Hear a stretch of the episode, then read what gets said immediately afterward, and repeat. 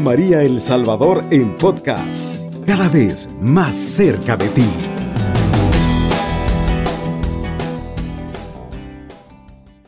Muy buenos días, queridos amigos que están a esta hora de la madrugada pendientes de la programación de Radio María.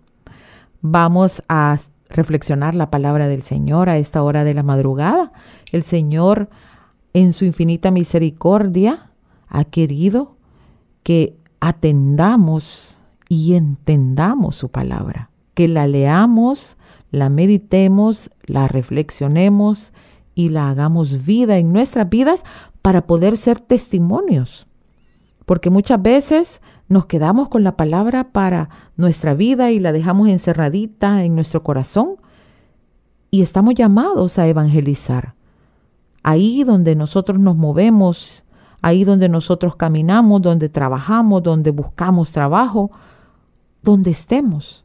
Podemos ser reflejos de esa palabra que el Señor ha puesto en nuestro corazón y que dé fruto y que ese fruto sea abundante para que otras personas conozcan del Señor a través de nuestra vida. Ahora en el capítulo 2 vamos a reflexionar sobre los siguientes versículos se dijeron, razonando equivocadamente, la vida es corta y triste, y la muerte del hombre irremediable, y no se sabe de nadie que haya regresado del abismo. Nacimos casualmente y luego pasaremos como quien no existió. Nuestro alimento es como el humo y el pensamiento chispa del corazón que late. Cuando ésta se apague, el cuerpo se volverá ceniza y el espíritu se desvanecerá como suave brisa. Nuestro nombre con el tiempo caerá en el olvido y nadie se acordará de nuestras obras. Pasará nuestra vida como rastro de nube, se disipará como neblina acosada por los rayos del sol y abrumada por su calor. Nuestra vida es el paso de una sombra y nuestro fin no puede ser retrasado está aplicado el sello, no hay retorno. Por eso, a disfrutar de los bienes presentes, a gozar de las cosas con ansia juvenil, a llenarnos del mejor vino y de perfumes, que no se nos escape la flor primaveral. Coronémonos con capullos de rosas antes de que se marchiten, que no se quede pradera sin probar nuestra orgía.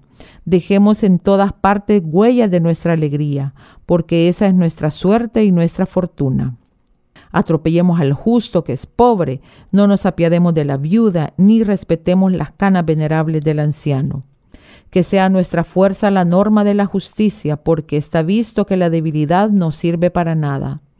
Tendamos trampas al justo que nos resulta incómodo, se opone a nuestras acciones, nos echa en cara las faltas contra la ley, nos reprende las faltas contra la educación que nos dieron declara que conoce a Dios y dice que Él es hijo del Señor.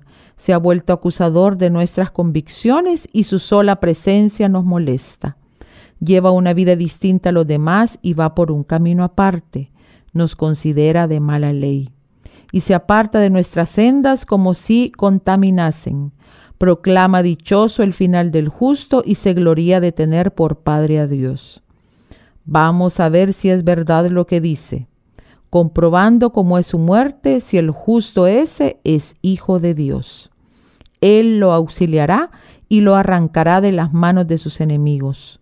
Lo someteremos a tormentos despiadados para apreciar su paciencia y comprobar su resistencia. Lo condenaremos a muerte deshonrosa, pues dice que hay alguien que cuida de él. Así discurren y se engañan porque los ciega su maldad. No conocen los secretos de Dios no esperan el premio de la virtud ni valoran el galardón de una vida intachable. Dios creó al hombre para la inmortalidad y lo hizo a imagen de su propio ser. Pero la muerte entró en el mundo por la venida del diablo y sus seguidores tienen que sufrirla. Muy claro. El Señor nos revela en este capítulo 2 versículos del 1 al 24, todo el capítulo, cómo es el pensamiento de la envidia del diablo y de sus seguidores. Es muy raro, muy escaso escuchar hablar del diablo. Sin embargo, en todo el capítulo 2, usted lo puede buscar en su Biblia. Sabiduría capítulo 2. Nos revela el Señor el pensamiento de la envidia del diablo y de sus seguidores, que tienen que sufrirla, dice. Fíjese bien, aquí estamos escuchando un relato de una persona que sufre y que sufre mucho. Y habla del que sigue al Señor. Y lo ve de menos. Y le pone trampas. Y le pone obstáculos. Y se burla de él. Y lo hace a un lado.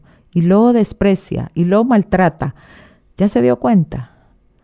Esa es la actitud del enemigo, del maligno. El mismo que suspicazmente, mentirosamente y arrastradamente engañó a nuestros primeros padres. Los hizo caer en la tentación y en el pecado más grande, que es el creerse igual o más que Dios. Les ofreció todo el conocimiento. Les dijo, van a ser como Él. Es que Él no quiere que sean como Él. o sea, ese es el engañador. Así engaña, así miente.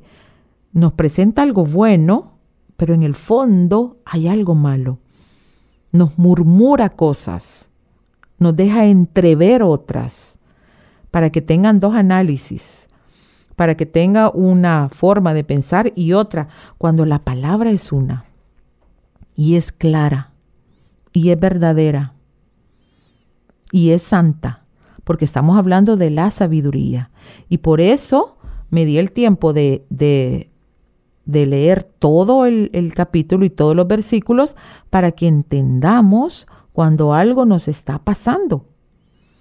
Cuando algo nos está pasando tenemos que ver la intención del enemigo. La intención del enemigo es que nos perdamos. Él no quiere estar solito en el infierno. Él quiere todos los que se puedan ir con él llevárselos. Y lo hace en la cotidianidad de nuestras vidas. Porque si se fijan, esto es cotidiano. Eso de, de, que me obstaculizan, de que me, de que me molestan, de que me hacen sentir mal, de que me hacen de menos, de que se burlan de mí. Ese es el enemigo. Y tenemos que saber reconocerlo. Y para eso necesitamos sabiduría. Ese es el enemigo. No es la persona que lo está molestando. San Pablo nos dice, la lucha no es contra carne, me está diciendo, la lucha no es contra esa persona que tiene nombre y apellido, es contra huestes y potestades espirituales que están en el aire.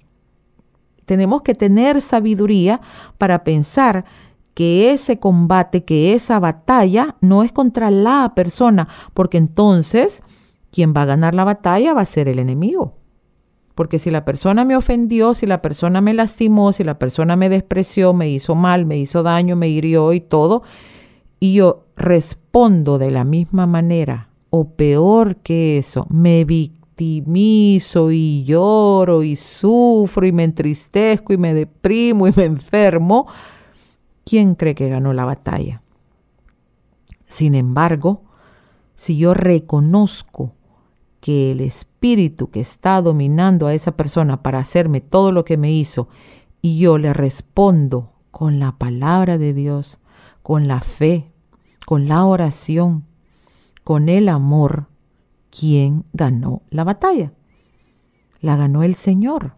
Tampoco puedo decir que yo la gané porque entonces sería egoísmo mío pensar que yo pude, que yo soy así, que yo lo logré. No, es el Señor que ganó la batalla y las armas me las da el Señor.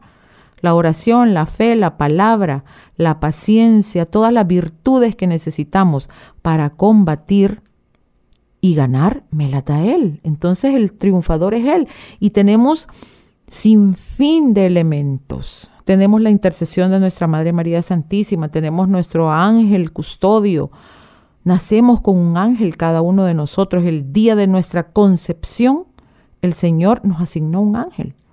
Un ángel que nosotros ni, ni le hablamos, ni, ni lo escuchamos. El ángel ha sido, ha sido destinado en nuestra vida para que no nos perdamos del camino, pero tenemos que entablar una relación con él. tenemos la intercesión de los santos que conocemos. En nuestro país tenemos un santo, San, San Oscar puede interceder. San Miguel Arcángel, defiéndanos en la batalla. Clamemos, clamemos. Todo eso el Señor nos lo ha dado. Tenemos la palabra del Señor, tenemos las virtudes, tenemos la paciencia, tenemos la esperanza, la alegría. Pero nosotros pareciera que en los momentos de dificultad, ignoramos eso, como que algo nos nubla y nos vamos, si me ofendieron, ofendo más grande, si me gritaron, grito más fuerte, si me hicieron sentir mal, mm, toda la noche paso planeando cómo voy a hacer yo para hacer sentir más mal a esa persona. Esas son las, las armas del enemigo. El Señor me ha dado sabiduría. La tengo, soy bautizado. Estoy hecho a su imagen y semejanza. Tengo su espíritu y tengo todo para ganar esa batalla, para que la gloria y la honra se le dé al Señor por la victoria. Muchas veces nosotros decimos aquí victorioso porque logramos un ascenso en el trabajo, porque logramos un objetivo material. El Señor no está en contra de eso. El Señor está en contra de que endiosemos eso. El Señor nos ha dejado aquí en esta tierra y sabe lo que necesitamos. Y necesitamos comer y necesitamos vestirnos y necesitamos un techo y necesitamos un trabajo. El mismo Señor lo vino a vivir. Vino a vivir eh, en un pueblo donde la carpintería fue su trabajo con San José. Entonces, claro, el Señor sabe, pero nosotros endiosamos eso y decimos victoria porque logré esto, victoria porque lo otro. La victoria está cuando yo reconozco en las cosas que me suceden la intención del mal y tomo las armas que el Señor me dio y tomo la sabiduría que el Señor me está dando a cada instante para vencer, para ganar en su nombre, para su gloria, no para mi gloria, porque entonces no gané nada, para su gloria. Y por eso es importante que tomemos la palabra y que aprendamos y que analicemos. Aquí lo estamos haciendo un poco general, pero si usted empieza el libro de la sabiduría y inicia a reflexionar cada versículo y ese versículo, uno o dos, lo aplica a su vida y se queda con ese versículo todo el día o toda la noche o esa hora que, que, que usted tiene tiempo, a esta hora de la madrugada, donde no podemos dormir o estamos pasando momentos difíciles, toma ese versículo y lo analiza, como nuestra Madre María Santísima. Todo lo guardaba en su corazón, pero no lo guardaba para que quedara guardado, lo guardaba para entender que la voluntad del Señor es la que tiene que prevalecer en nuestra vida y que haciendo su voluntad es la forma, la pedagogía que Él ha querido en cada uno de nosotros utilizar para que lleguemos a sus brazos en la eternidad. Nosotros como católicos, seguidores de Jesucristo, de nuestro Maestro, nuestro hermano mayor, con la intercesión de nuestra Madre María Santísima, nuestra prioridad de nuestra vida tiene que ser esa, no otras prioridades, no otros dioses. Recuerden que el tiempo que le dediquemos a las demás cosas es lo que define quién es mi Dios. ¿A qué le dedico más tiempo? ¿A qué le dedico más tiempo? ¿Cuántas horas me paso sentada frente al teléfono, computadora, televisión? ¿Cuántas horas? Qué doloroso saber que al descubrir las horas que le dediqué al teléfono o al internet o a lo que sea, es más que a la oración, entonces estoy definiendo quién es mi Dios. ¿Cuánto tiempo oramos? minutos, segundos, a veces apenas y nos persinamos en la mañana, ¿verdad? Eso, eso hay, que, hay que hacerlo, eh, hay que discernirlo y hay que tener un corazón humilde. Al Señor eso no le escandaliza. Que nosotros reconozcamos, Señor, yo hasta este día te he fallado porque no he orado, porque le dedico más tiempo a esto y a lo otro y a ti te dejo para la noche y ya cansado, apenas y me persino, ¿verdad? Apenas y te digo, ay, gracias Señor por este día. Y cuando venimos a ver, estamos dormidos. Deberíamos de, deberíamos de, de dedicarle el mejor tiempo. Él se lo merece. Él es nuestro Dios, nuestro Padre amoroso y misericordioso. Así que la sabiduría viene de lo alto. Hagamos la nuestra, hagamos la vida y hagamos que otros a través de nuestra vida lo puedan también hacer vida para honra, honor y gloria de nuestro Señor. Cubriendo todo El Salvador. Radio María, 107.3 FM.